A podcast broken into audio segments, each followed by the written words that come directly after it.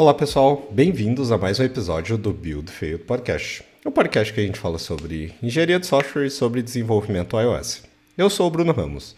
Lembrando, se você não segue a gente lá no Twitter, o nosso handle é BuildFailedCast e nós estamos lá no YouTube também como BuildFailed Podcast, onde a gente sobe cortes dos episódios que a gente grava aqui junto com os nossos convidados. Pro episódio de hoje, a gente vai bater um papo sobre. Vamos definir aqui o nome para esse episódio como Apple Pay e Google Pay Under the Hood. Eu acho que é um bom nome que a gente pode dar aqui. E para trocar uma ideia comigo sobre esse assunto, que é muito legal, acho que a gente vai ter muito conteúdo aqui, inclusive polêmico. Eu trouxe o Caio para trocar uma ideia comigo é, sobre esse assunto aqui. Pô, Caio, valeu demais aí é, por estar tá aqui batendo esse papo aqui comigo. Eu acho que tem bastante coisa legal para a gente trocar um papo. E se apresenta aí para a galera te conhecer e mais do seu trabalho aí, de onde que cai, de onde vem aí. Boa. Bom, até antes de me apresentar, é, realmente hoje vai ter bastante assunto, né? Mas boa. É, eu sou o Caio, trabalho hoje no Itaú. Já trabalhei na IDWall, na parte de reconhecimento facial, que era um aplicativo do meu ID Trabalhei no C6, tá? trabalhei na Hotmart também, então tive algumas experiências bem bacanas. é, acho que sobre minhas experiências eu gosto de falar que eu sou entusiasta de segurança, sempre gostei bastante, sempre me questionei bastante sobre isso. Eu acho que até um porquê que eu estar aqui hoje, né, pra gente conversar sobre esse assunto, né. Mas boa. Show demais. E, Caio, você tá codando o iOS aí desde quando aí? Quando que, que tu começou aí, cara? Cara, eu comecei é, em 2016, 2017. É, foi, foi engraçado, né? Porque meus familiares, eu tenho um primo que ele é desenvolvedor iOS, e aí aquele negócio, né? Mostrou um pouquinho, achei interessante, e aí comecei nesse mundo do iOS antes mesmo de começar a fazer curso de Swift Bootcamp, etc. Comecei a já codar para entender como que era, né? Mas é, eu acho que é como a maioria dos desenvolvedores, a gente vai pelos jogos, quer entender um pouquinho como que está funcionando, depois a gente acaba indo para um para um nicho específico. Exatamente. Então tu não veio da, da, da, turma aí, galera do, do BPID, não, né? Não, não Interessante. Não. Aqui a gente fica no, no meio termo aqui da galera que bate um papo aqui no podcast aqui. Muita gente fez lá BPID, algumas lá no comecinho lá do projeto. Mas assim, legal, cara. Mas antes disso, tu já trabalhava com programação assim? Não. Era Caramba, zero, legal. Zero programação. Eu trabalhava com. Trabalhava na distribuidora de componentes eletrônicos. Caraca, que interessante. É, eu fazia engenharia mecatrônica, aí eu comecei engenharia mecatrônica, acabei parando porque quis migrar para o iOS. Mas Sim. eu já comecei a codar antes disso. E aí, é, você comentou sobre ah, eu sou entusiasta em segurança e tudo mais. Eu lembro da, da sua talk na INS Brasil 19, assim, foi muito massa. Tu palestrou junto com, com o Valmir, né? Acho que o tema da palestra de vocês, se eu não me engano, eu vou chutar aqui, acho que é segurança além do, do keychain e alguma coisa assim, né? Isso, essa talk foi exatamente isso. Eu acho que era indo além do keychain. Isso, foi, boa. Foi, foi bem bacana. Foi minha primeira talk eu dei na vida. Foi, foi bem engraçado, inclusive, como que chegou em mim essa talk. Mas assim, é, era um assunto que sempre me chamou muita atenção, eu sempre gostei muito desse assunto, sempre tentei estudar e questionar o porquê das coisas que aconteciam. E na Edwall eu tive, como foi meu primeiro emprego lá, eu tive muita sorte de conseguir criar algo do zero envolvendo segurança. Né? Então, estar acompanhando o pessoal criar isso acabou me trazendo bastante curiosidade, né? Foi a partir disso que eu comecei a gostar de segurança. É aquele negócio, né? Todo mundo fala, ah, Apple é um sistema fechado, é super seguro, sempre, sabe? Todo mundo fala, pô, tudo bem, vamos começar a entender sobre isso, né? Não, acho que faz super sentido e, e é interessante, tipo, só conversando um pouquinho aqui sobre essa parte de segurança mesmo, a gente tem um episódio que a gente falou sobre, sobre segurança, assim, cara, e é incrível é, muitos dos pontos, assim, que a gente nem imagina que pode afetar a segurança ali de, de uma aplicação ali, né? Desde uma simples engenharia reversa ali usando algum sistema, até mesmo, sei lá, um memory leak que você tenha na sua aplicação que pode, tipo, causar algum bug indesejado ali, que pode, sei lá, trazer algum benefício ali para um usuário, assim. Então, acho que a parte de segurança, se a gente olhar, pô, tem, tem várias, vários pontos aqui que a gente pode olhar, aumentar o nível de segurança dentro de uma aplicação, né? Tipo, eu gosto muito desse, desse conceito de ir ali, além do, do keychain ali. Eu acho que tem muita coisa legal ali sobre segurança, assim. Acho que é, que é, muito maneiro. E antes da gente começar a falar um pouquinho sobre a Apple Pay em si, eu acho que, que vale a pena a gente começar a falar é, da, do sistema aqui do, de pagamentos aqui da Apple. Eu gostaria de falar do nosso patrocinador. O episódio de hoje é patrocinado pela Essential Developer do Caio e do Mike. Eles estão disponibilizando um curso gratuito para pessoas desenvolvedoras iOS que querem dominar padrões escaláveis de arquitetura e se tornarem uma das pessoas desenvolvedoras mais procuradas no mercado e no mundo. É um curso intensivo, 100% online, de 3 dias e o melhor, para facilitar, o curso agora oferece legendas em português, onde você vai poder tomar os primeiros passos para trabalhar em projetos grandes, ter impacto maior no seu trabalho e, de consequência, aumentar o seu salário, talvez até em dólar. Muitos os alunos do Kai do Mike no Essential Developer conseguem empregos em empresas grandes e até fora do Brasil. Durante o curso, você pode fazer perguntas diretamente para o Kai e para o Mike, e de bônus você também terá acesso às sessões de mentoria ao vivo. O curso é online, então você pode seguir as aulas no conforto da sua casa. E é grátis, então não perca essa chance, pois o curso acaba logo. Se você quer virar uma pessoa desenvolvedora sênior de verdade, esse curso pode fazer toda a diferença na sua carreira. Eu, Bruno Ramos, sou aluno da Essential Developer e faço parte dessa comunidade incrível. Então acesse essentialdeveloper.com/bfp para garantir a sua vaga gratuita e também contribuir para o projeto do podcast. É, e para a gente começar aqui, o Caio, você quer trazer aqui um, um... A gente pode fazer aqui, começar bem do, da introdução aqui, o que, que é a Apple Pay aí, o que, que ela possibilita para os nossos usuários, ela é um produto, é um software, o que, que é o Apple Pay em si, né? Acho que a gente pode começar aqui destrinchando o assunto aqui, a gente vai criando uma linha de raciocínio boa é, para a gente explicar tudo aí sobre esses sistemas de, de pagamento mobile. Isso aí, boa. Cara, Apple Pay, é, até a explicação da, da Google Pay também, a ideia é que ela se torne um, um, um, meio de pagamento, né? Então é que a gente consiga ter mais facilidade em todos os nossos meios de pagamento.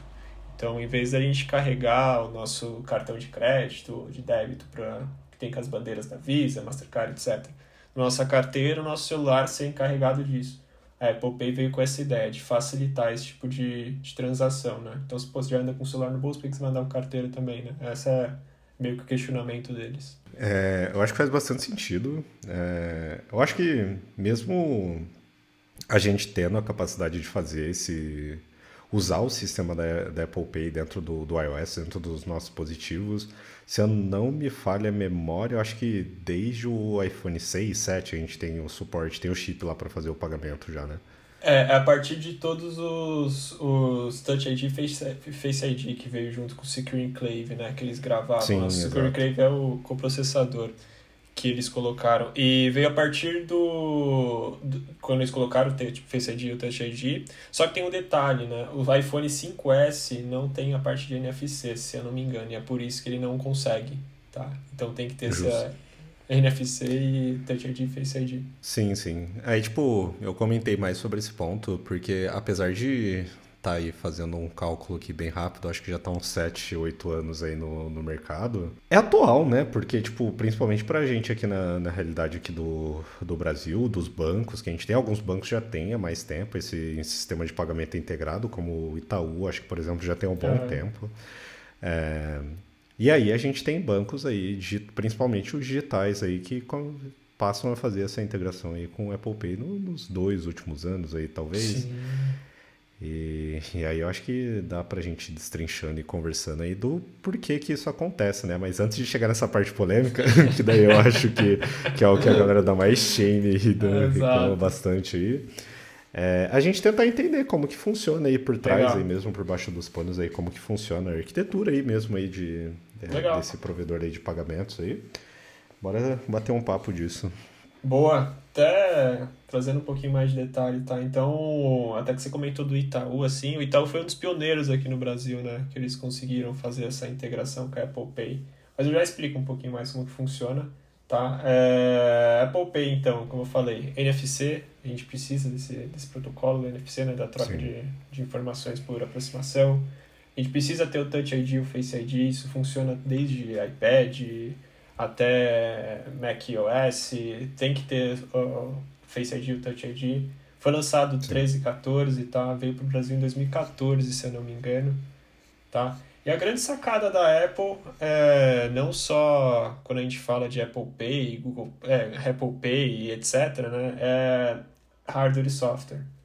É, é, é aí que a Apple se diferencia do, dos concorrentes, assim. vou explicar um pouquinho mais para frente, mas é nesse ponto em específico que a, a Apple Pay ela, ela traz a maior segurança, tá? Se a gente for entrar um pouquinho no, a fundo, assim, como que faz, basicamente, é, a gente tem um, um fluxo pensado que é assim.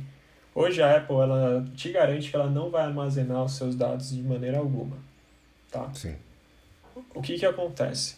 A partir do momento que eu tenho meus dados lá do meu cartão e eu quero trazer para a Apple Pay, o que, que a Apple faz? Eu coloco lá, cadastro meus dados lá do meu, do meu cartão, data de validade, data de vencimento, é, o, o código que dos três dígitos e o número dele.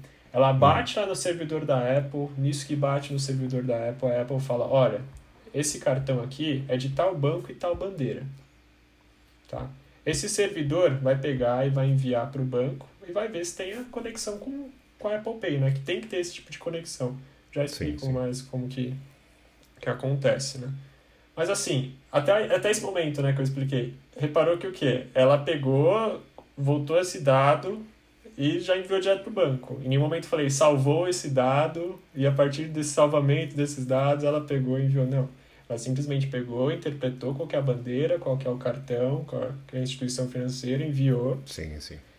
Nisso, o que, que acontece? O banco ele vai olhar o, se realmente existe é, se é a possibilidade, junto com a Apple, vai enviar para um cara que chama TPS, que é o TSP, que é o Token Service Provider, tá? Sim. Esse cara vai gerar um carinha que chama Device Account Number, tá? Que é o DAN, que eles chamam. Device Account Number é o que que acontece? Ele a partir do momento que eu estou salvando esses dados, o Device Account Number vai ser uma junção de dados que o banco junto com a Apple definem, que isso vai envolver desde questões é, de LGPD até questões de, do, de, do próprio banco né, em si. Da, então, pô, precisa salvar esses dados, é uma questão de LGPD não, mas é uma questão de dados legais que a gente precisa estar tá utilizando aqui para transação. Tá? Então, é, ele realmente precisa disso. Ah, é, uma pergunta que fazem quando eu estou explicando essa parte.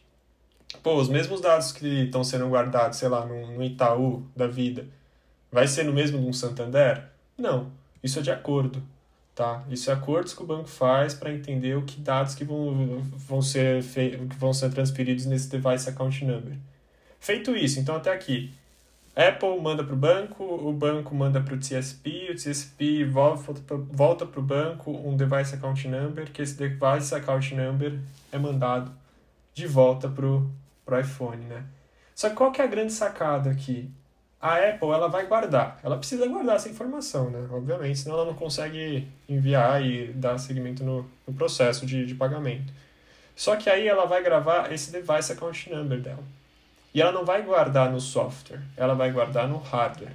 Que aí, guardar no hardware é onde é exatamente o mesmo lugar que vai ser guardado Face ID e Touch ID. E aí que mora a grande sacada, que nem eu tinha comentado com, com vocês. Assim, é, a Apple ela nunca vai chegar para você e vai falar assim, olha, estou salvando diretamente no sistema operacional iOS. Não. Ela salva num carinha que se chama Secure Enclave, que é junto uma combinação com o Keychain, que esse Secure Enclave é um coprocessador, ou seja, ele trabalha de forma apartada do software. Né? Então é a brincadeira entre software e hardware, que basicamente os dados são criptografados, armazenados e são, então ficam disponíveis somente por uma chave que está disponível no, no Secure Enclave. Ou seja, esses dados, eles têm que eles precisam de uma chave que está totalmente fora do contexto. E aí que é a grande sacada da Apple. Visto isso, então, que eu gravei o, o device account number diretamente nesse chip, aí eu consigo fazer qualquer tipo de pagamento. Né? Então, simulando agora o primeiro pagamento, né? encostei meu celular lá na maquininha, que é o, o software lá do e-commerce, né? O e-commerce vai pegar, vai já identificou qual que é o banco, qual que é a bandeira, manda para o banco, o banco vai validar isso tudo que a gente está trafegando, é aquele DAN, Device Account Number. Nisso que eu mandei esse Device Account Number para o banco, o banco vai mandar para CSP, que é o Token Service Provider, vai ver se aquele token que está atrelado à conta da pessoa é válido, se todas as informações estão batendo, se a, a, o cartão é, tem se a, existe saldo na conta da pessoa para fazer aquilo, se existe limite, se não está com a data de validade já, já batida, e a partir disso volta para o e-commerce falando que deu certo. Né? Então, repara que o que? Um resumo desse fluxo. Né? Primeiro, Apple não guarda informação é, bruta do, do cartão, né? guarda somente o Device Account Number, que é o que é definido junto com o banco e Apple. Outra, em nenhum momento a Apple vai te falar que seus dados é, ou seu cartão está inválido. Quem fala isso é banco. Tá? Isso é uma, uma questão legal. Você nunca vai falar, deu problema no meu cartão, você fala com a Apple. Não, deu problema com o seu cartão, você vai falar com diretamente sua instituição financeira. A Apple não tem nada a ver com aquilo, sabe? É, é, é, esse é um ponto que a galera geralmente pergunta, né? Pô, mas se der um problema no meu cartão, é, foi a Apple? Não. É o banco. Ela, ela simplesmente virou um meio de pagamento que está cadastrado lá. Então você está, a partir desse, desse. que você concordou em utilizar aquilo, saiba que naqueles termos de aceite está tá escrito isso daí. É, Apple, não passa suas informações de forma para anúncio e qualquer outra coisa. Então, assim, ela deixa muito claro essa parte. Ela não, de forma alguma, ela vai tratar esses dados para que sejam vincula é, veiculados, né? É, eu acho que assim, a questão por baixo dos panos é essa, né? Eu acho que o próximo passo agora é a gente já explicar o, o, o que o pessoal quer mais, mais escutar, né? Pô, foi uma explicação, nossa, insana, assim. Eu acho que, que faz bastante sentido alguns pontos. Porque, assim, é... é sempre bom lembrar, tipo, pô, beleza, eu já tenho a minha conta no banco, meu cartão unicamente, majoritariamente, ela tá vinculado ao banco. E aí, como que eu faço aí um proxy de pagamento que seria a Apple Pay, tipo, e fazer com que essas transações sejam válidas, assim, né? Então, assim, Exato. assim, ele não é ele não é um input de pagamento igual, tipo, você faz uma compra na internet, por exemplo, você coloca os dados do cartão. Mas sim, ele faz esse uhum. proxy aí todo para que você use o seu celular como forma de pagamento. Então, assim, tipo, apesar de você ter o um input dos seus dados ali dentro, ele não é uma transação única, mas sim, ele é a carteira sua Exato. ali dentro do, do seu device para fazer isso. E toda essa parte do Secure Enclave que você comenta, assim, é, eu acho que é o que dá o, o brilho aí do, do, do, sistema de pagamento, né? Porque assim, ainda que, tipo, pô, beleza, a Apple não armazena, não persiste esses seus dados do cartão, mas sim ela usa dessas informações para fazer o proxy ali direto com o banco, e ali sim, junto ao banco a gente precisa ter um token ali mesmo, que que é feito para a gente poder fazer essa é, trabalhar com essa transação, dado que ela não armazena esses dados diretamente ali e manter tipo as suas informações de pagamento segura, né? Porque daí é o propósito mesmo que a Apple Pay, assim, a, Apple Pay não, a Apple traz ali como um ponto bem forte ali mesmo, né? Tipo, apesar de você ter é, os seus dados de pagamento armazenados no seu device, isso não quer dizer que elas não estejam seguras ou que estão fáceis ali de de serem descobertas e coisas do tipo. E aí, tipo, ah. o, o, ponto que você comenta sobre o Secret Clave estar ali na mesma camada, ou até mesmo por trás ali do um. É, putz, me fugiu agora. Do Face ID e do Touch ID. é, o que, que, isso quer dizer, assim? Tipo, por que isso parece seguro, assim, saca? Tipo, eu lembro que você trouxe uma talk disso lá no, no Coco Heads, lá em São Paulo. E aí você comentou até algumas estatísticas que a gente tem Legal. sobre falha de segurança que a gente tem e tudo mais. Acho que seria legal trazer esse ponto, assim, porque dá uma visibilidade maior do quão seguro isso pode ser, né? Legal. Até uma coisa que, até para dar uma, uma maior visibilidade, né? A grande sacada do coprocessador é que ele é único, ou seja, não é um software, não é o iOS em si, é o seu aparelho. É aquilo que você comprou, é aquilo que está na sua mão. Essa é a grande sacada. Então, sua informação vai estar gravada única e exclusivamente no seu aparelho. Não vai trafegar do seu aparelho para fora vai estar tá sempre lá. Esse é o coprocessador. quando eu falo que ele está salvo no Face ID, ou no mesmo lugar que o Face ID e o Touch ID, pensa que assim, é... Pô, hoje o nosso celular carrega muita informação importante. Muita. A Apple vem com essa ideia de deixar o mais seguro, de trazer com que a gente consiga deixar, confiar nela, né? E ela precisa não só falar, mas agir, que é que nem ela já está fazendo. E a grande sacada deles, dessa parte de software, eu acho que falando entre muitas aspas aqui, que é como eu vejo, tá? É... Cara, você não precisa necessariamente confiar no iOS. Entendeu? Você não precisa confiar necessariamente num software. Confia no que está na tua mão, no físico também. Que aí é o coprocessador, entendeu? Então, ó, saiba que o quê? Para você acessar essas informações que o software está guardando junto da gente, você tem que precisar do seu aparelho, o seu aparelho tem esse coprocessador e esse coprocessador vai ter umas chaves que a partir disso você vai conseguir ter acesso essas informações. Essa é a grande sacada, assim. E o Touch ID e o Face ID está trazendo umas estatísticas assim. O Face ID, a chance de alguém desbloquear é entre 1 e 1 milhão. Né? Então já já vê que é, já, o negócio já começa a ficar mais difícil, né? E tem aquele negócio também das 10 vezes que exclui todos os seus dados, se você habilitar e por aí vai. E o Touch ID é 1 entre 50, 1 entre 50 mil. Aí a galera geralmente fala, pô, mas peraí, então existe a possibilidade? Óbvio que existe. Então, segurança é uma corrida de gato e rato. Quanto mais a gente corre, mais alguém corre atrás. é esse, esse negócio. Mas assim, é, a Apple faz coisas para blindar. Então, sei lá, pô, errei três vezes, ela já pede sua senha. Que a senha é de seis dígitos, eu tenho umas que tem quatro também, você tem que colocar. Você não tem a opção de não colocar. Sim. Ah, eu quero fazer um Face ID e quero colocar o reconhecimento biométrico? Quer? Quero. Beleza, então antes disso você vai cadastrar sua senha. Por que isso? Porque é um double check. Segurança é isso, assim. Quando a gente pensa em segurança, não é uma ação só que vai tornar seguro. É um conjunto de ações. Então, se a gente for parar para pensar assim do Face ID e Touch ID, já trazendo agora também o, a parte da, do, do DAN, né, que é o Device Account Number. Pô, primeiro passo, criei minha senha de seis dígitos. Segundo passo, cadastrei meu Face ID.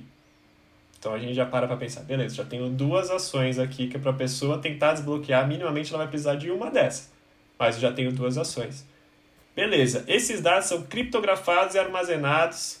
No, são, a partir do momento que eles são criptografados, são armazenados uma, e estão disponíveis por uma chave que está somente disponível no Secret Enclave. Aí você fala, beleza. Então eles não salvaram direto no, no sistema operacional. Eles salvaram informações no hardware. E esse hardware é o negócio na mão.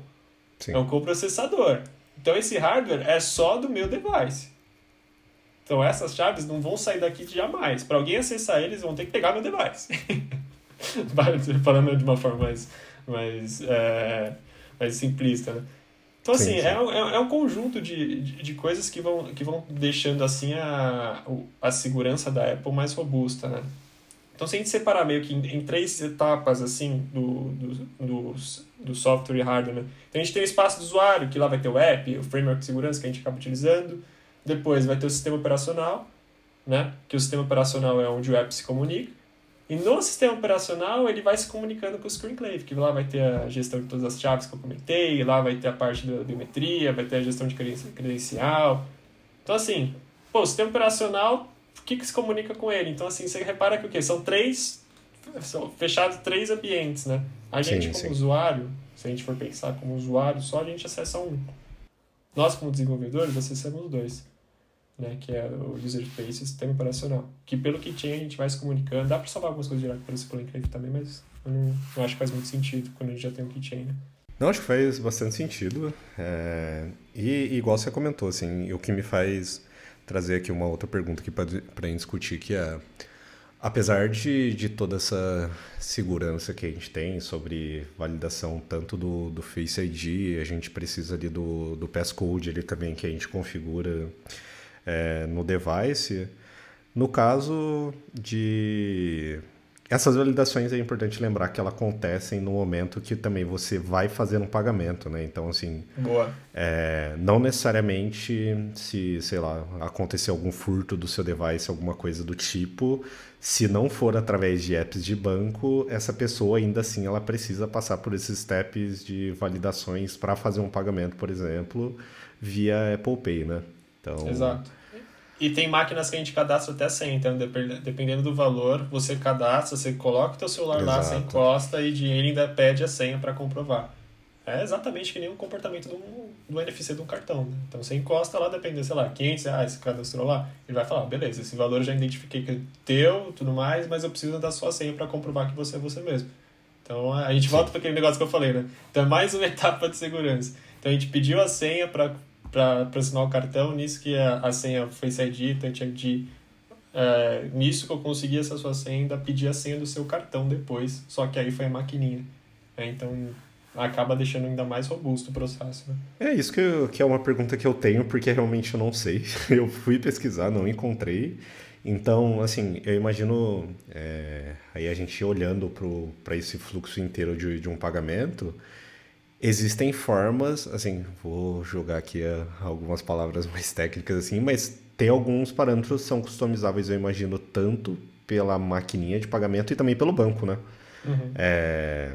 Por que, que eu tô fazendo essa pergunta? Tipo, teve uma vez que eu tentei fazer um pagamento de um valor é, relativamente alto e eu não consegui fazer por, por Apple Pay, assim, tipo, não passava na maquininha. E aí eu fiquei muito na dúvida de pô, será que é o banco que está bloqueando essa transação? É o Apple Pay que está bloqueando? É a maquininha? Quem está bloqueando nessa história, tipo, fazer essa transação via Apple Pay, assim, tipo, você manja? Porque, meu, eu realmente não descobri essa resposta até hoje, eu nem sei quem poderia ter bloqueado essa transação, assim. Aí, tipo, eu sei que foi alguma integração, porque eu tentei passar três cartões diferentes, assim, é, e nenhum deles funcionou.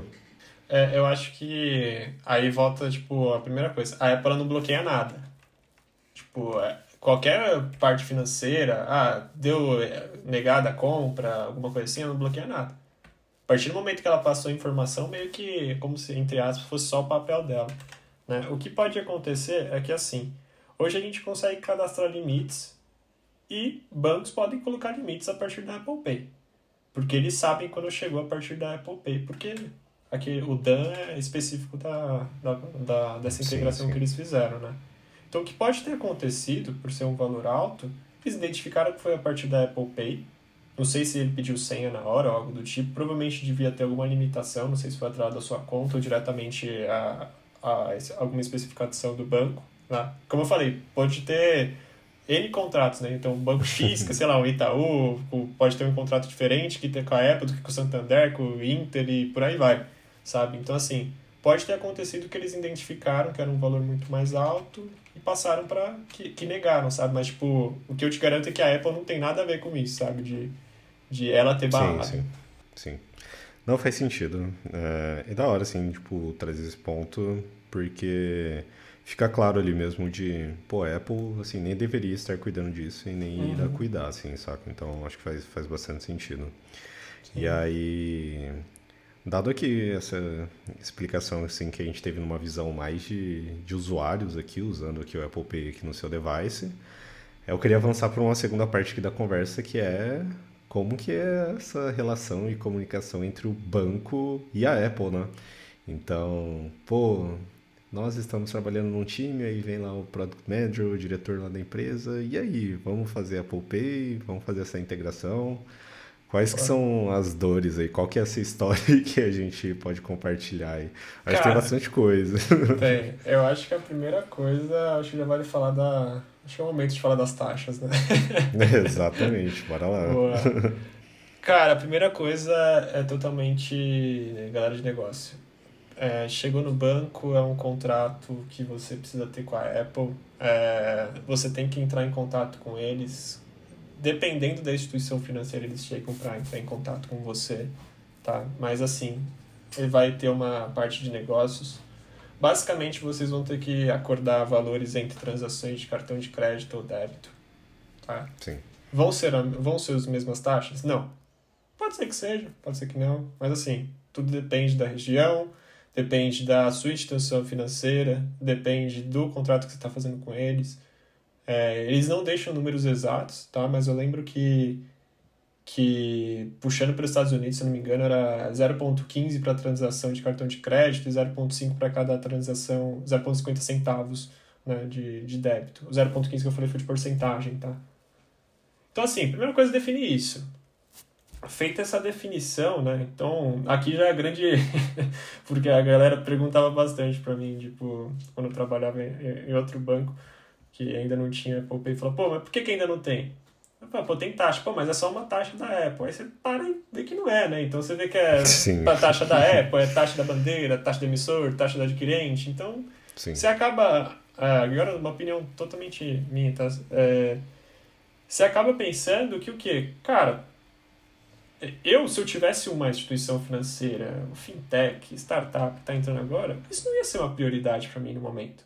Eu estou tentando gerar valor, estou tentando entender, estou tentando agregar ainda. Né? Isso é uma coisa muito mais de experiência. Né? Então, quando eu, na minha opinião, quando eu já estou com um papel um pouco mais mais mais rígido, né? Quando eu já estou com um, um, espaço muito mais formado. Porque, querendo ou não, eu consigo fazer tudo que a Apple Pay faz, entre aspas, eu consigo fazer com meu cartão.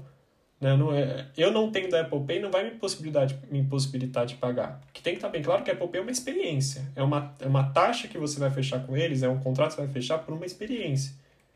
Né? E uma experiência que, pô, todo mundo aqui que usa iOS aqui sabe que é uma experiência incrível, é muito fácil você utilizar, é muito rápido. Então, assim, é, é, é muito bacana, assim, você parar para pensar que existe uma taxa para o banco, não é barato, e se ele está investindo é porque ele realmente está cuidando da sua experiência, né? É, visto isso, tipo, que eles fizeram toda essa definição de contrato, aí aquele negócio, é a instituição financeira começar a entender, né, é, a Apple ela já vai fazer da parte dela, né, então ela já vai começar a deixar que, que possa é, você cadastrar seu cartão e ela vai falar que esse cartão está cadastrado lá na parte deles e vai fazer essa comunicar, comunicação. Só que você precisa receber essas informações, né, que é identificar que a Apple está te enviando. E nisso que ela está te enviando, você precisa do contrato do quê? Do Device Account Number. Então, o que, que eu vou ter nesse contrato? Mais uma vez, aí agora entra a parte de arquitetos, engenheiros, eles definirem com, você, com o pessoal, olha, dar um exemplo aqui, tá? É, exemplo totalmente fictício. ah, beleza. Vamos deixar Vamos claro isso. Sei lá, é, pô, tem o meu, o meu ID do celular, então que eu preciso enviar, tem o CPF da pessoa que está lá, tem o cartão que eu preciso ter, tem a data que ele está fazendo isso, que deve ter uma data de expiração, sei lá, do próprio Apple Pay tem, eu preciso de uma data, da, da data de, de, de validade do cartão. Então, todos esses dados eu preciso passar, eu preciso receber. Tá? Então, eu vou meio que concatenar tudo isso e enviar lá para eles devolverem esse DAN. Então, assim, essa primeira definição de contratos, cara, é uma varredura que você tem que fazer. É, é aí que demora muito o processo. Pô, tem banco que, sei lá, fica seis meses fazendo esse processo, para mais. Então, assim, só de negociação, vai avançando negociação, sai, a Apple dá um prazo para fazer essa parte deles fazerem, tipo, é muito plug and play, obviamente, na né, parte deles, mas assim, a que tá tudo comprado, tipo, tá tudo fechado, a Apple é o último estágio, né? Você já tem que estar tá recebendo, já tem que estar tá conseguindo fazer as coisas, de, de interpretar esses dados e enviar. Então, assim, essa parte de definição, de ver o que, que pode, o que, que não pode, quanto tempo vai ter ser hospedado, puta, a Apple guarda por, sei lá, três anos esse exemplo, tá? a Apple guarda esse dado do Device Account Number por três anos. Será que dá problema eu guardar esses dados que lá, por mais que não seja exatamente esses dados, visto que no meu contrato de LG, que está lá da LGPD, eu falo que só tem um ano desse, desse dado guardado, entendeu? Então, tipo, você começa a ter várias coisas jurídicas até, que vão movimentando assim e aumentando esse tamanho de tempo. Então vai envolve bastante coisa, os arquitetos levando tudo isso, os engenheiros também. Feito isso, definiu, aí é, manda para esse token service provider, que ele vai lá, aquele que realmente guarda, já fala para ele, olha, agora a gente está aceitando o DAN, o DAN, é, você vai fazer o check aí com com que com que você tem guardado, aí sim ele consegue fazer. Mas é um processo moroso, Mas a, pelo que eu acho, assim, você é, faz uma vez e nunca mais mexe, né? Na, na teoria. Pelo menos a gente espera. Sim, exatamente. E, cara, eu acho que é um ponto interessante porque. Cara, que eu vejo muito, tipo, às vezes a galera falando, ah, porque tal banco não tem Apple Pay e tudo mais. Pô, mas. É. Cara, bem aqui não tá levando em consideração todos esses pontos, assim, só que eu acho que tem toda essa parte, tanto de implementação, que dá, talvez nem seja o maior dos problemas aí, mas sobre a parte da negociação em si, cara, e das taxas, assim, saca? Porque, igual você comentou, cara, tem mil e uma taxas que são cobradas em uma transação, assim, saca? Não necessariamente é só da Apple Pay, mas tem de bandeira uhum. e tem de não sei o que, tipo, maquininha e blá blá blá. Tipo. É, tem um custo relativamente alto nessa história aí, né? Sim. Porque é por transação, né? Esse que, que é um ponto, assim. Uhum. Então, quanto vale colocar na balança ali, tipo, o que a gente está disposto a gastar ali e investir puramente para uma experiência, assim, saca? Tipo, beleza, os usuários querem ter isso, assim, eu acho que é que é bem fácil ali mesmo você fazer pagamentos, tanto usando o seu device, ou até mesmo, tipo, tu usar em uma transação online mesmo, usar o Apple Pay. É, eu acho que é super simples. E... Mas assim, pô, acho que tem vários pontos a serem levados Sim. em consideração, assim, antes de. O de como vale a experiência, de... né? é, exato, saca? Tipo. Então, assim, não é tão simples quanto. Eu acho que a galera imagina que é de fazer uma integração dessa, assim, por parte do banco, assim, tá? Então, cara, acho que tem bastante pontos assim a serem levados em consideração assim para fazer essa integração com o Apple Pay, assim, totalmente entendível. Sim. É, as instituições financeiras assim que que não tem até hoje, assim, não tem integração e tudo mais. Justo. Justo. É, é, até aquele ponto que eu falei, sabe, de algumas vezes a, pô, a gente está vendo bastante hoje startup entrando para essa para essas levas de instituições financeiras, Sim. de fintechs. E Cara, querendo ou não, não tem muito dinheiro que nem em comparação com uma instituição, instituição financeira que já está há muito tempo no mercado. Exato. Então, sim. assim, é, são coisas que acaba que você já sabe que você consegue aquilo, né? Então, que é você conseguir pagar né, na teoria, né? Então, tem outras coisas que acabam virando prioridade. Uma hora essa experiência vai virar prioridade também. Mas até esse momento chegar, eles precisam validar algumas outras coisas, né? Exato. Acho que tem e uma prioridade é. antes disso aí. Mas justo. E, e aí, igual a gente comentou no, no começo do episódio aqui, é, talvez a gente não precise se aprofundar tanto, mas para a gente conseguir destacar aqui algumas diferenças aqui, quando a gente fala do, do Google Pay aqui, que é o sistema de, de pagamentos aí da Google e que é integrado dentro do, do sistema operacional do Android, é, quais são as principais diferenças aí que a gente tem aí? Eu acho que tem uns pontos muito legais aqui para a gente trazer, que eu sei que existe, e seria legal da gente trazer e compartilhar aqui com a galera para entender as diferenças aqui. Legal. Eu acho que vai ficar fácil, tipo, já, já trazer, eu acho que logo as diferenças, porque, tipo, se for parar para pensar, na teoria é a mesma coisa, né? Se a gente quer tá pensando como meio de pagamento, né? Sim, sim. Só que a grande sacada é que, assim, eu, eu frisei muito a parte do Secret Play, hardware e software, de propósito. Sim, sim, imagino. Porque a Google ela não faz essa parte, né? Então a grande diferença é que o quê? Primeiro, a Apple ela não guarda seus dados brutos, né? Ah, não tem um servidor da Apple que vai guardar seus dados e seus dados vão sempre passar por lá e a partir desse servidor vai enviar. Não, ele vai pegar e vai ter device account number. A Google já faz diferente, ou seja, ela também não vai guardar essas informações, algumas delas direto no seu device, porém ela guarda no servidor dela. Né? Então essa é a grande diferença entre Google Pay e Apple Pay. Existe um servidor da Google, que é o Google Server, que ele guarda essas informações do cartão de crédito e ele serve meio como, como se fosse um meio de campo. Né? Então, fazendo a comparação de novo entre Apple. A Apple a gente bate lá, pega o device account number, né? Que o banco enviou e guarda direto no Secure Enclave, né? Então, quando a gente vai fazer qualquer pagamento, a gente passa direto da, do device, direto para o e-commerce e e-commerce para o banco. Aqui já vai ser diferente. Então, a gente vai passar um token de pagamento, que é o mesmo esquema, né? Que é esse token de pagamento, em vez de ser enviado pelo banco, é enviado pelo servidor da Google. Esse token de pagamento vai ser é, enviado para o e-commerce, o e-commerce manda para o server da Google, a Google manda as infos do cartão de crédito direto para o banco. Né? Então essa é a grande diferença. Então aí que a gente para para pensar, pô, mas espera aí, então para o banco vai chegar exatamente as mesmas coisas do cartão? Vai. Tem integração? Não. Entendeu? Então, tipo, o banco sabe que veio por, por Google Pay? Não. Para ele é um pagamento normal. Entendeu? Exatamente. Só, só que aí que, que tem a, a, a, as coisas, né? E foi até que perguntaram no, no Concorrentes. Pô, qual que você considera mais seguro? Depende. É, assim, é óbvio, se for falar agora se é hardware, software, eu acho muito legal essas integrações, eu acho que faz total sentido, como eu falei, uma, é, são várias ações que transformam a segurança, não é uma só, né? Mas a Google também não ia fazer um servidor que seja, fosse frágil. Deve Exato. ter. Então, assim, é, é, extremamente seguro também. Se parar para pensar, é, é, basta, pessoas utilizam de todo dia aquilo, é, tipo, instituições financeiras. Se tivesse dando muito problema, você acha que o banco não ia dar um jeito de barrar isso?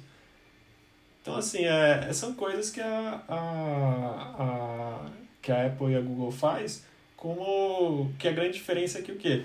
Um quer ser um meio de pagamento, né? E outro quer ser meio que um intermediário, que é para mim essa é a grande diferença. A Apple quer ser um meio e o Google quer ser um intermediário. Né? Então aí a gente consegue colocar os prós e os contras.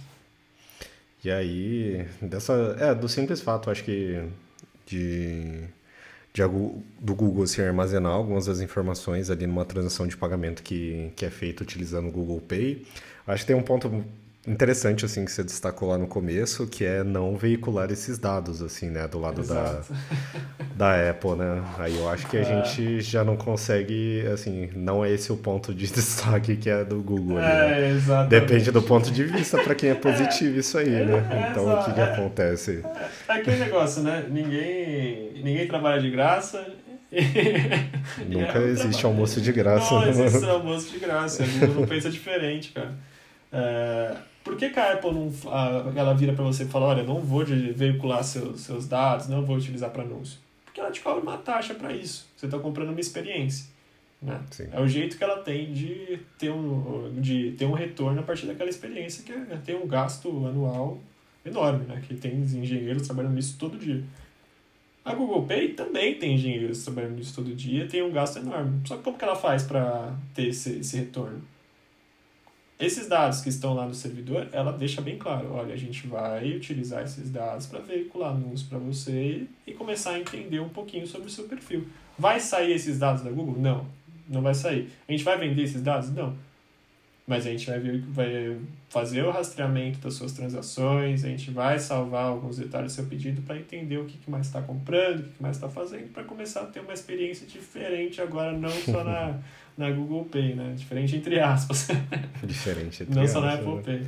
Então, assim, é, ela acaba trazendo outras coisas, né? E aí você fala, pô, mas a Google Pay você pode cadastrar qualquer cartão? Cara, até vale presente, se quiser tá lá, você consegue utilizar, entendeu? Tem a NFC? Tem, então bora. É, é, é, esse é o ponto, sabe? Então, tipo, você começa a ter essa essa mais recursos, né, que você consegue utilizar. E aí, por o, pela Google, tipo, usar esses dados aí, talvez, para, assim, aumentar seus modelos ali de, de inteligência ali, é, e fazer possíveis recomendações de compras, que pode converter muito, assim, é, é cobrado alguma taxa da, da parte do, do Google ali para usar o sistema de pagamento?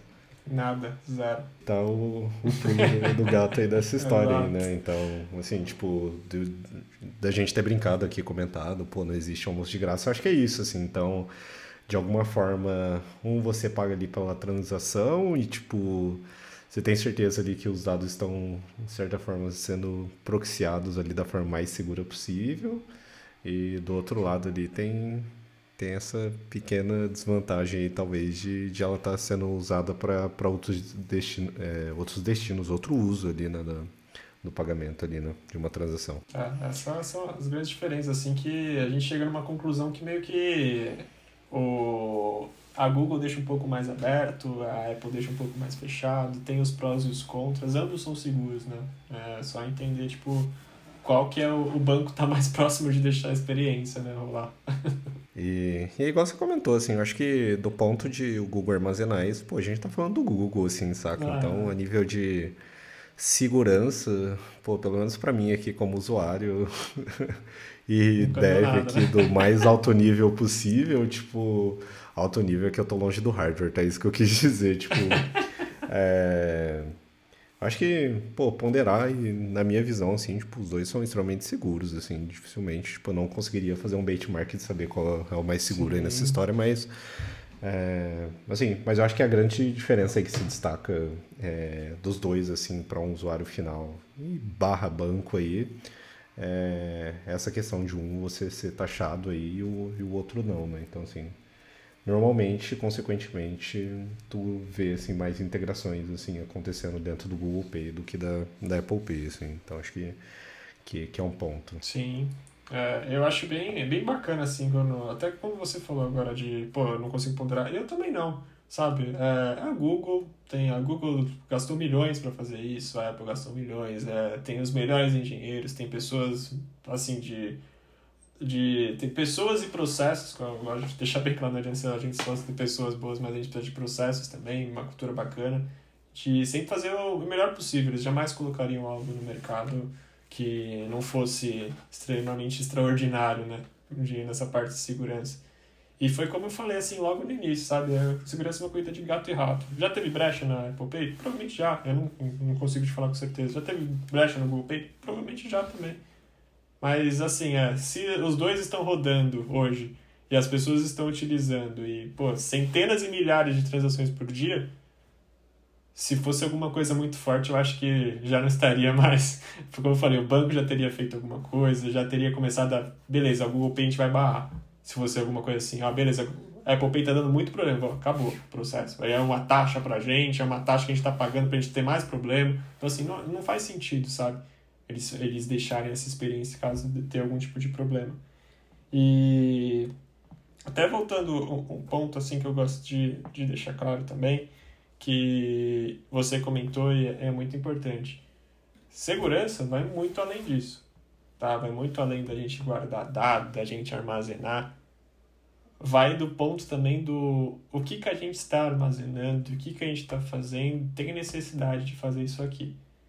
Tá? Por que, que eu estou falando isso?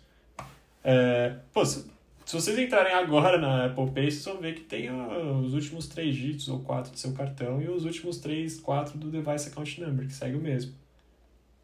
Vai falar, pô, mas está armazenando. Não.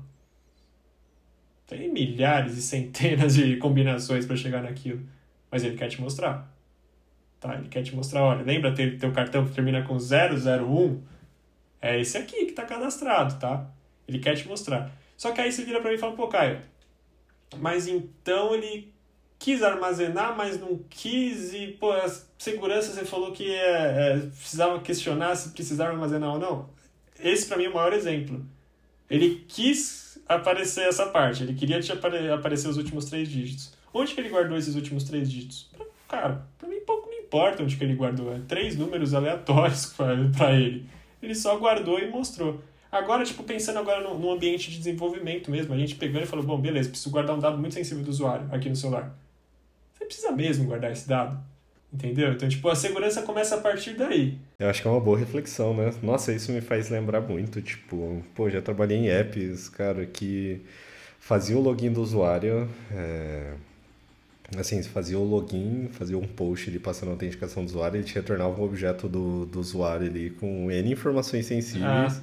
Cara, e esse Você objeto guardava. era compartilhado, assim, não era nem persistido, assim, tipo, ele era transacionado em um objeto estático ali por toda a aplicação ali, saca? Pô, isso, é. nossa, é um perigo, assim, tipo, Não, meu, só é, pra usar informações, assim, que nem, nem precisavam usar, assim, acho que, que refletir sobre isso, cara, é extremamente interessante, assim, É, exato. É, e, aí a segurança começa aí, quando você já... Então você repara que a segurança, na real, não começou nem no desenvolvimento, vai produto, negócio, pô, tipo, definir que dados que a gente vai trafegar, o que, que a gente precisa, o que, que a gente quer aparecer pro usuário, então, tipo, que nem o exemplo Sim. da Apple, pô, a gente precisa mostrar que é o cartão, mas a gente não vai salvar esses dados aqui. Tá, a gente vai mostrar os últimos três dígitos, a gente vai salvar, sei lá, qual, sabe, em qualquer lugar, são os últimos três dígitos, pra gente pouco importa. Né? Então, deixa lá, sabe? Óbvio que eles não gravaram em qualquer lugar, né? Eu tô dando um exemplo. Mas, assim, esse questionamento começa lá no, no início. Pô, eu preciso guardar esse dado? Se esse dado é muito sensível, se eu estou trazendo muita coisa, eu realmente preciso deixar aqui? E aquela outra reflexão, né? Eu deixando aqui, caso tiver algum vazamento de dados, o que, que vai é, ter como consequência? Sabe? Então, que nem você falou, pô, tava guardando informações extremamente sensíveis. Então, sei lá, dá um exemplo, que nem a gente tá falando agora. Senha do cartão, é, código do cartão lá, pra gente fazer as compras, data de validade e número dele. Pô, o que, que pode acontecer caso alguém conseguir essas informações? Cara, pode acabar com a sua vida. Vale a pena correr esse risco? Sim. Eu, eu acho que não vale, sabe? E, então, assim, é, é, é esse pensamento. Pô, aí depois você começa. Então, pô, eu tive esse pensamento do que, que vale realmente eu, eu, eu, eu conseguir guardar, o que, que vale realmente eu ter de informação sensível no app. Beleza, tive pensamento. Beleza, agora o que, como que eu vou trafegar esses dados? Aí você vai ter o outro pensamento de integração entre back e front, sabe? De como que eu vou fazer de uma maneira que seja saudável, escalável e segura. Beleza, o que, que eu vou estar tá trafegando? Fiz isso, aí eu já consegui travar duas, duas frentes, né? Então já front está bacana, já não estou guardando dados tão sensíveis e os dados que eu estou guardando são essenciais. Back tá lá também, tá um jeito bacana, a galera fez uns serviços bacanas que estão começando a hospedar e não necessariamente estão hospedando dados sensíveis, o que, o que, o que eu falei pro front serve falar, os que eles estão guardando também são dados que são necessários e a comunicação deles está segura.